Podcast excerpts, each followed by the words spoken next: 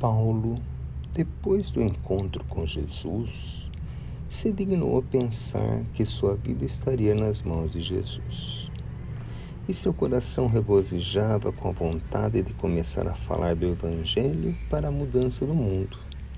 Sentia ele que já havia ganhado a experiência de falar do Evangelho e foi para a praça para a primeira pregação.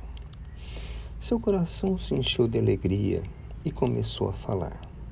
Algumas pessoas passavam e olhavam para ele com um olhar de ironia. Outras tantas se propunham ouvir, mas seus pensamentos lembravam que Paulo foi perseguidor do cristianismo e tornavam a estrada a passos largos para não serem contaminados.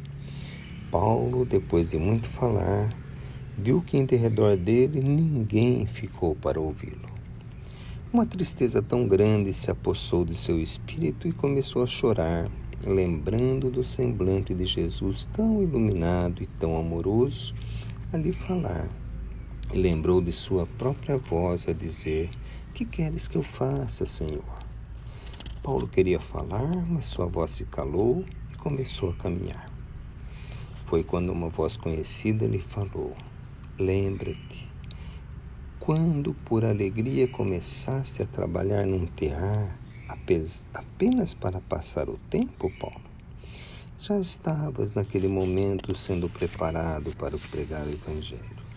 Volte ao trabalho simples e tudo mais estará sendo encaminhado. Paulo enxugou as lágrimas e uma alegria imensa se apossou de sua alma como se uma estrada imensa começasse a ficar cada vez mais iluminada, e começou ele a pensar: irei ter com os meus amigos e trabalho. Começou com o seu tear e o trabalho foi aparecendo. E notou ele que os que vinham encomendar o serviço não vinham só para conversar banalidades, mas querendo mais que isso, querendo ouvir a pregação do Evangelho.